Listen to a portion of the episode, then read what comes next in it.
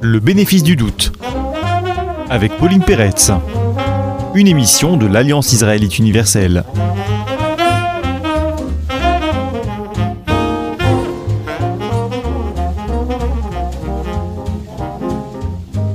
Bonjour à tous, bienvenue dans l'émission Le bénéfice du doute. Elle porte aujourd'hui sur témoignages et histoire de la Shoah et nous sommes en compagnie de l'historienne Judith Lioncan. Bonjour. Bonjour Judith. L'expérience de la catastrophe s'est accompagnée d'une production considérable de témoignages écrits pendant les faits ou directement après, de manière spontanée ou de manière provoquée, sur les lieux des événements ou dans les pays où les survivants ont essayé de se construire une nouvelle vie. Pourtant, en quelques années, ces témoignages qui avaient été euh, provoqués, encouragés, ont été oubliés pour des raisons à la fois politiques, je pense à l'arrivée du communisme en Pologne notamment, à la réorganisation du monde d'après-guerre, suivant une opposition binaire euh, communisme, monde dit libre. Euh, je pense aussi à la naissance de l'État d'Israël qui a souhaité faire table rase hein, des persécutions associées à la condition diasporique, mais aussi pour des raisons propres aux différentes communautés juives dans le monde, ou encore en raison de processus psychologiques classiques d'oubli. Ce n'est finalement que dans les années 70 que les témoignages des survivants ont pu être considérés à nouveau comme des sources pour l'histoire et à ce titre être à nouveau collectés et encouragés. Nous sommes donc aujourd'hui dans une situation où, alors que les derniers survivants euh, sont sur le point de, de disparaître, les témoignages se multiplient sous forme d'éditions critiques et savantes, sous forme de bandes dessinées, sous forme de créations euh, littéraires ou artistiques, ou encore ces témoignages sont utilisés comme prétexte texte à des fictions. Cette réhabilitation du témoignage, certains diraient euh, son inflation, s'inscrit-elle donc dans une histoire plus large que celle de la Shoah? Quel effet produit-elle sur cette histoire? Comment faut-il et peut-on pardon, l'écrire cette histoire à partir de telles sources? Pour qui et à quelle fin? Telles sont les questions que je pense nous, nous pourrons euh, réfléchir en compagnie de Judith Lioncan. Donc vous êtes historienne des usages de la littérature, vous êtes maître de conférence à l'école des hautes études en sciences sociales.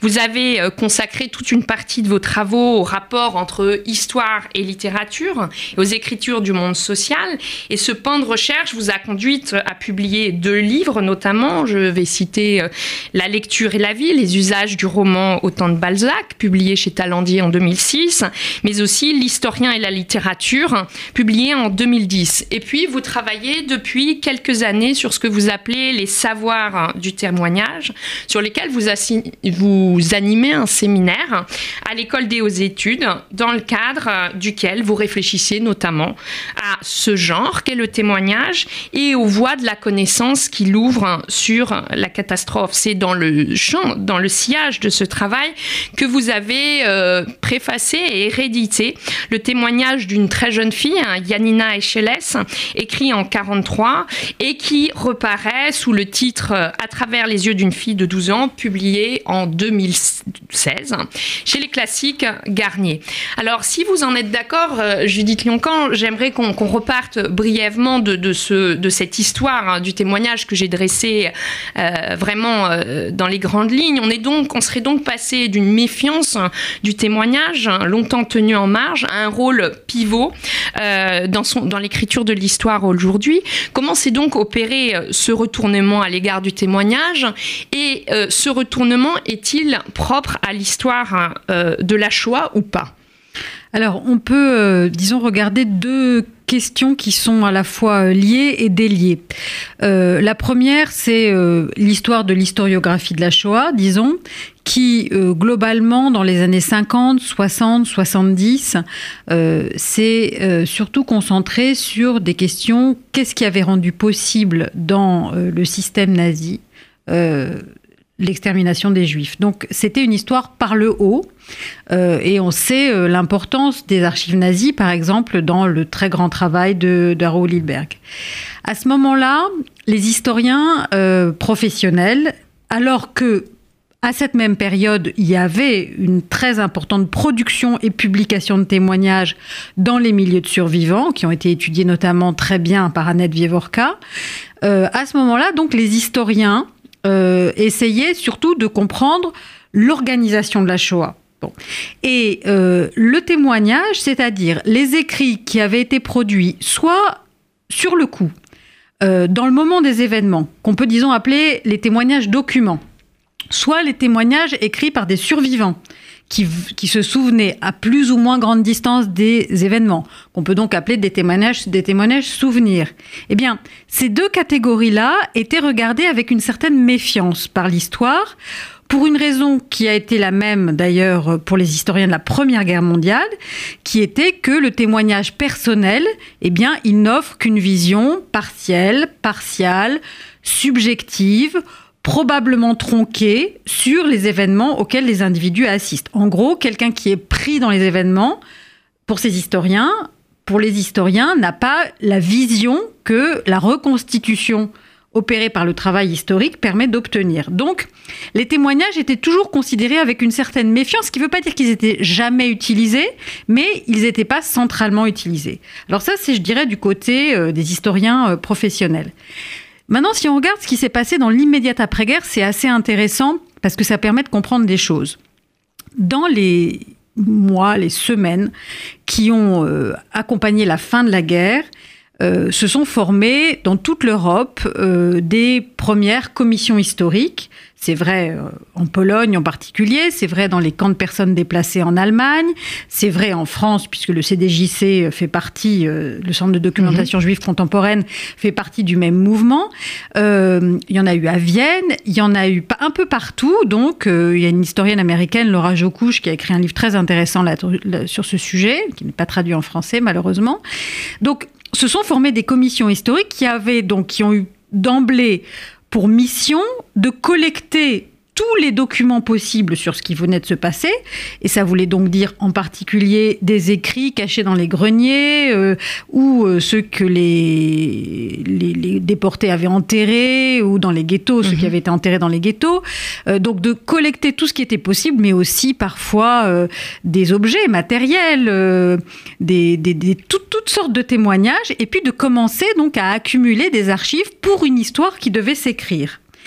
Et très vite, il y a eu une sorte de lassitude à l'égard de tous ces textes qui étaient d'abord parfois empreints d'une sorte de pathos euh, difficile à supporter, mhm. euh, et puis qui n'étaient pas forcément d'une exactitude que les historiens euh, attendaient. Et le, le, principal organisateur de ces commissions historiques, Philippe Friedman, qui est un personnage intéressant parce qu'il part de la commission centrale historique juive en Pologne en 45-46. Ensuite, il déménage euh, à Munich euh, et s'occupe de la même chose dans les camps de personnes déplacées. Et c'est lui qui va ensuite émigrer aux États-Unis et devenir le premier euh, lecturer de mhm. Holocaust Studies à New York. Donc c'est vraiment un passeur, si on peut dire, de la de l'histoire de la Pologne. Et Friedman en 47-48 à Munich, il y a un moment où il, il il dit que ces témoignages euh, écrits par des gens qui se souviennent, eh bien, il faut arrêter et qu'il faut faire du vrai travail historique objectif, objectivable. Et Donc, ce travail, alors il commence quand Alors le euh, sien, il commence tout de suite, en fait. Donc il y a tout de suite du travail historique, des monographies mhm. qui sont faites euh, sur les ghettos, sur donc qui sont publiées en yiddish, en polonais, plus tard en anglais. Mhm. Donc des, des, monographies sur les ghettos, sur les camps. il y a une grande collection sur laquelle travaille beaucoup Judith Lindenberg, qui s'appelle donc euh, La judéité polonaise, qui est publiée à Buenos Aires à partir de, à partir de 1946 et qui publie toutes ses premières monographies, qui ensuite ont été un peu oubliées par les historiens et qui ont un peu maintenant tendance à être redécouvertes parce que c'était quand même des livres dont les auteurs étaient en contact direct avec ce qui s'était passé. Donc euh, voilà, il y a eu une sorte de, mouvement et c'est vrai qu'il y a une sorte de redécouverte aujourd'hui, de réévaluation depuis une dizaine, une vingtaine d'années chez les historiens de ce qu'on peut appeler la première historiographie de la mhm. Shoah. Et qui compte à la fois donc ses témoignages, ses premières éditions de témoignages et ses premières monographies mm. euh, sur Auschwitz, sur Treblinka, sur les ghettos de Varsovie, de, de Lvov, de Łódź, de euh, ou d'autres petits ghettos et puis enfin petits si on peut dire et puis d'autres aussi euh, voilà Et est-ce que la méfiance de l'historien à cette époque-là, elle tient pas au fait que finalement ces, témoignages avaient des finalités multiples? C'était euh, des témoignages qui avaient été écrits, donc vous l'avez dit, soit immédiatement pendant les faits, soit juste après, donc des témoignages qui avaient peut-être été écrits pour tenir, pour survivre, des témoignages qui avaient été écrits pour porter la mémoire des morts, des témoignages qui ont été écrits pour éviter que la, la réalité ne soit recouverte par le silence, par l'oubli, mais aussi des témoignages qui, dans certains cas, ont été produits pour euh, constituer des preuves euh, juridiques en, vue des procès qui, avaient lieu ou qui, pouvaient avoir lieu, procès qui étaient destinés évidemment à juger les coupables. Alors face à cette euh, multiplicité des finalités à la fois intimes, personnelles, historiques, judiciaires, est-ce que l'historien n'était pas intimidé, démuni Je ne sais pas, je pense qu'il y avait un commun souci aux historiens et à la constitution des procès, d'ailleurs dans lesquels ces historiens ont été souvent experts, de constituer des preuves. Donc là, c'est vraiment du côté de l'objectivité. Ce qu'il y avait, c'est que dans certains de ces textes, qui effectivement n'étaient parfois pas aussi euh, exacts, euh, précis, détaillés qu'on l'aurait voulu. Il y avait euh, toute une des tonalités variables. D'ailleurs, certains textes, en particulier ceux qui ont été écrits pendant la guerre ou juste après, sont remplis d'appels à la vengeance. Et, ça, ce caractère vindicatif, en mmh, fait, mmh. qu'on trouve dans les premiers textes, par exemple, de la collection euh, dont j'ai parlé, d'Ospoilische Judentum, donc la judéité mmh. polonaise, ce caractère vindicatif, il a probablement très vite paru insupportable. C'était plus le problème. On n'en était même plus. La, question de la vengeance, c'était passé. Euh, c'est très intéressant de revenir à ces textes justement parce qu'on il y a quelque chose qu'on a ensuite complètement oublié, c'est-à-dire une soif de, vengeance, mhm. enfin mhm. d'appel à la vengeance. Donc il y avait cet aspect-là, et puis euh, il y avait que certains de ces textes n'avaient pas été, c'était pas des, écrivains professionnels qui les avaient écrits, donc euh, ils n'offraient pas des qualités de lisibilité euh, mhm. qui en permettaient de faire des œuvres publiables, immédiatement compréhensibles. Donc il y avait aussi un travail de d'accompagnement à faire par rapport à ces textes qui n'avaient pas du tout été écrits pour être publiés. Euh, par contre, et ça il faut le dire, euh, c'est particulièrement vrai dans le ghetto de Varsovie, mais pas seulement, la volonté de constituer des archives pour l'histoire qui, qui devait s'écrire après la catastrophe, c'est une volonté qui a habité quantité d'individus pendant la, pendant la catastrophe, au milieu des événements, qui, euh, et c'est la, la, formule d'Emmanuel Ringelblum dans le ghetto de Varsovie, de constituer une archive pour après. Et c'est la raison, pardon, pour laquelle les, les, enfants ont été encouragés à écrire, notamment. Hein. Et donc il y a eu toute une série de campagnes, en mhm. fait. Euh, alors il faut dire que tous ces gens qui ont euh, accompagné la production de ce que j'appelle ces témoignages documents, c'est-à-dire vraiment des écrits publié, écrit, non, écrit pendant les événements. Euh, il y a eu des campagnes d'incitation à l'écriture, en particulier dans le ghetto de Varsovie, mais pas seulement.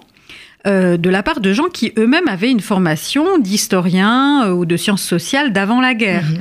Et donc qui étaient très conscients du fait qu'il était extrêmement important d'inciter les gens à laisser des traces, mais que c'était aussi important pour eux pour tenir. C'est-à-dire qu'il y a toute une réflexion psychologique avant même la question du trauma, qui mmh, va être mmh, une mmh. question qui va être abordée tout de suite après la guerre. C'est-à-dire faire écrire les gens pour qu'ils arrivent à surmonter ce qui s'est passé.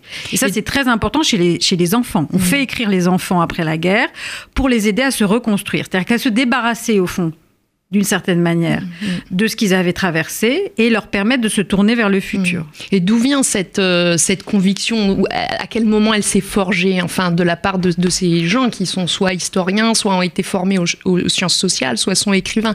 C'est lors de l'expérience des pogroms du début du siècle que s'est forgée cette conviction ou d'où vient-elle? Alors, il y a, euh, je pense qu'il y a un phénomène qui, est, euh, qui relève de l'histoire des sciences sociales à la fois européennes et américaines entre le début du XXe siècle et, euh, disons, la guerre, qui est la dimension euh, ethnographique des sciences sociales. C'est-à-dire que le savoir sur les mondes sociaux doivent se construire aussi à partir euh, des, témoignages, si on peut dire, des autobiographies des individus qui sont concernés. Voilà. Donc, dans ces, dans ces années-là, c'est-à-dire dans l'entre-deux-guerres, il y a énormément de il y a énormément de, travaux qui vont euh, inciter euh, aux États-Unis d'ailleurs, en particulier autour de l'école de Chicago, mais aussi en Pologne et puis dans le monde russe, qui vont inciter donc les, les, les, les, gens à écrire sur eux, à analyser leur situation sociale. Donc il y a toute une tradition, si on peut dire, euh, à la fois euh, oui savante, intellectuelle, qui va, euh, disons, des franges de l'Empire russe à la fin du 19e siècle, à la sociologie mhm. américaine dans l'entre-deux-guerres, souvent d'ailleurs avec des, intellectuels qui, qui migrent d'un endroit à l'autre, hein, de l'Est, voilà, par exemple. Znaniecki, le paysan polonais, mm. euh, qui sont pas tous juifs, hein, donc c'est pas du tout mm. quelque chose de spécifiquement juif, mais il y a un intérêt comme ça ethnographique. Et donc, euh, dans le monde juif, ça prend une tournure spécifique autour de l'idée que quelque chose qui est, euh, disons, le monde juif du Statel est en train de disparaître et que donc il faut absolument documenter cette vie juive que la modernité industrielle à l'Est va faire disparaître. Donc dans le monde juif, ça prend euh, autour de, du Yivo euh, à Vilnius, dans l'entre-deux-guerres, mhm. une tonalité spécifique. Mais tous ces jeunes gens qui se retrouvent donc dans le ghetto de Varsovie autour de Ringelblum en particulier, sont formés à cette conviction que pour documenter, il faut faire écrire les gens. Mhm. Donc ça, c'est vraiment quelque chose de très très important. Et ces mêmes gens pour ceux qui survivent, qui sont peu nombreux évidemment, vont former l'ossature des commissions historiques juives, euh, aussi bien en Pologne, en Allemagne qu'ensuite aux États-Unis. Et quelqu'un qui a été donc l'éditeur du témoignage de Janina Echeles, dont on va parler, euh, Michel Borwicz, qui est un Polonais qui a émigré en France en 47, qui lui-même était homme de lettres, il appartient à cette génération qui est absolument imprégnée de l'idée qu'il faut faire écrire les gens.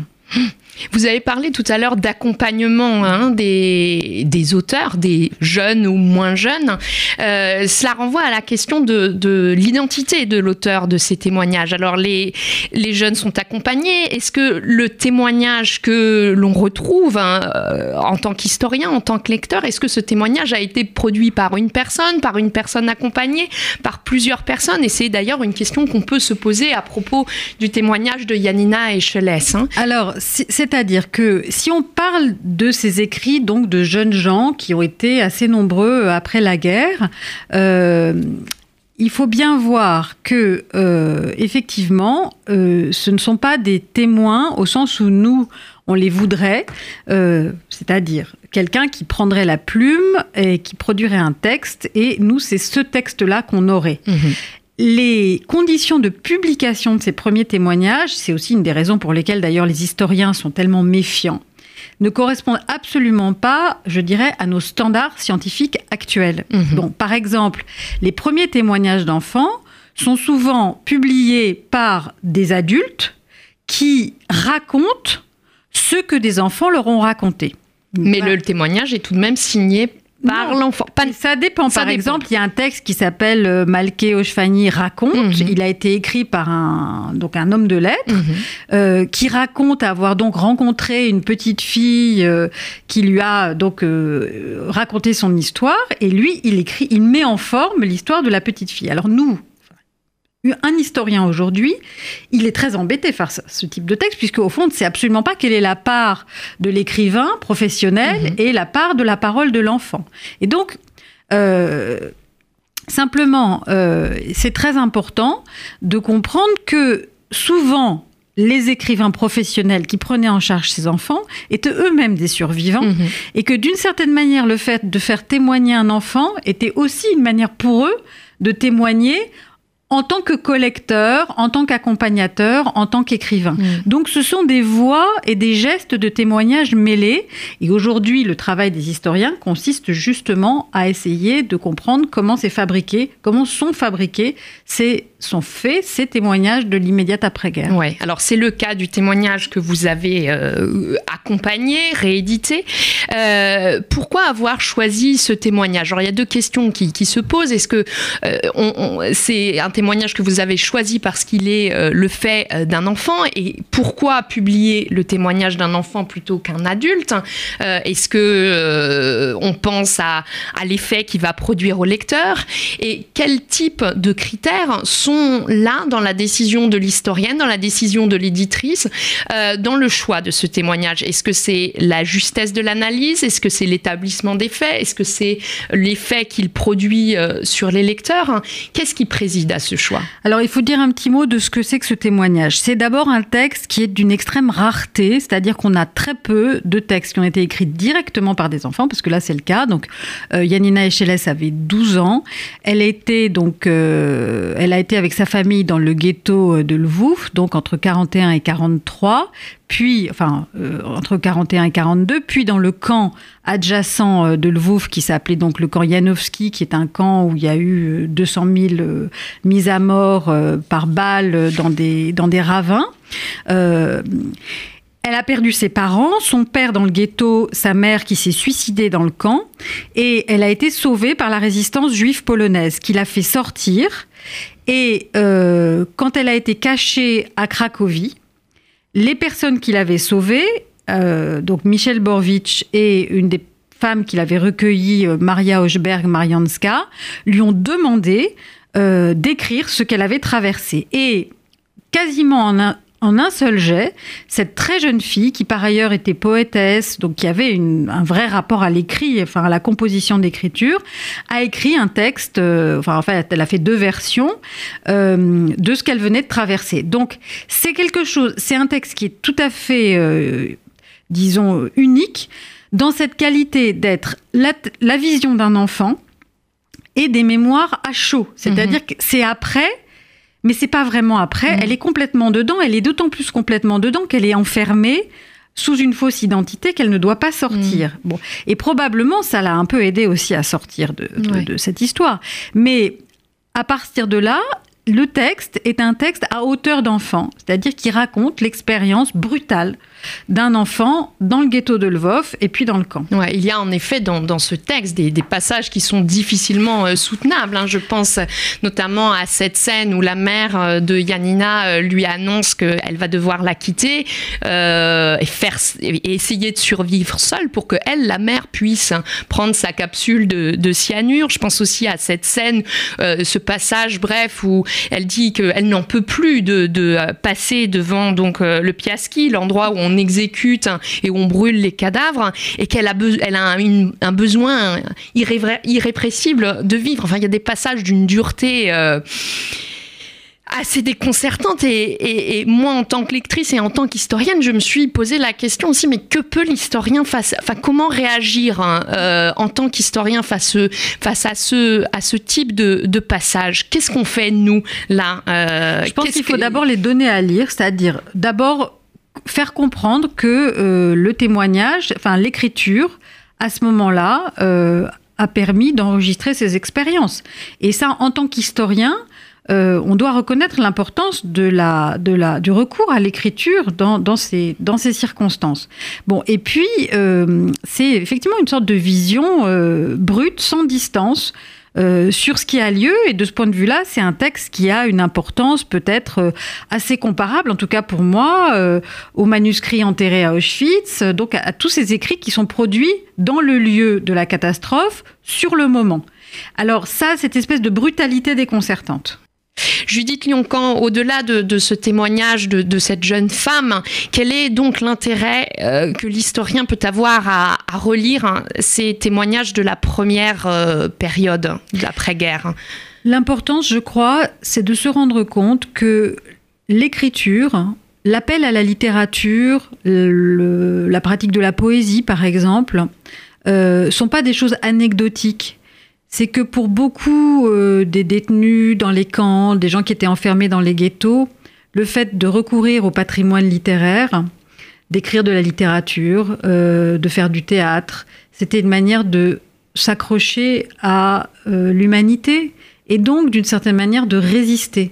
Et les liens entre la pratique de la littérature et des formes de résistance morale sont des choses, je crois, très importantes à comprendre aujourd'hui pour les historiens. Je dirais au-delà même de ce que peuvent apprendre le contenu des témoignages. C'est ce geste qui consiste à écrire, à en appeler à la littérature, qui est important à comprendre pour des historiens, pour comprendre tout simplement ce qui avait lieu là. Merci beaucoup Judith Lioncan pour euh, cet échange sur Merci, les témoignages. C'était le bénéfice du doute, une émission de l'Alliance israélite universelle.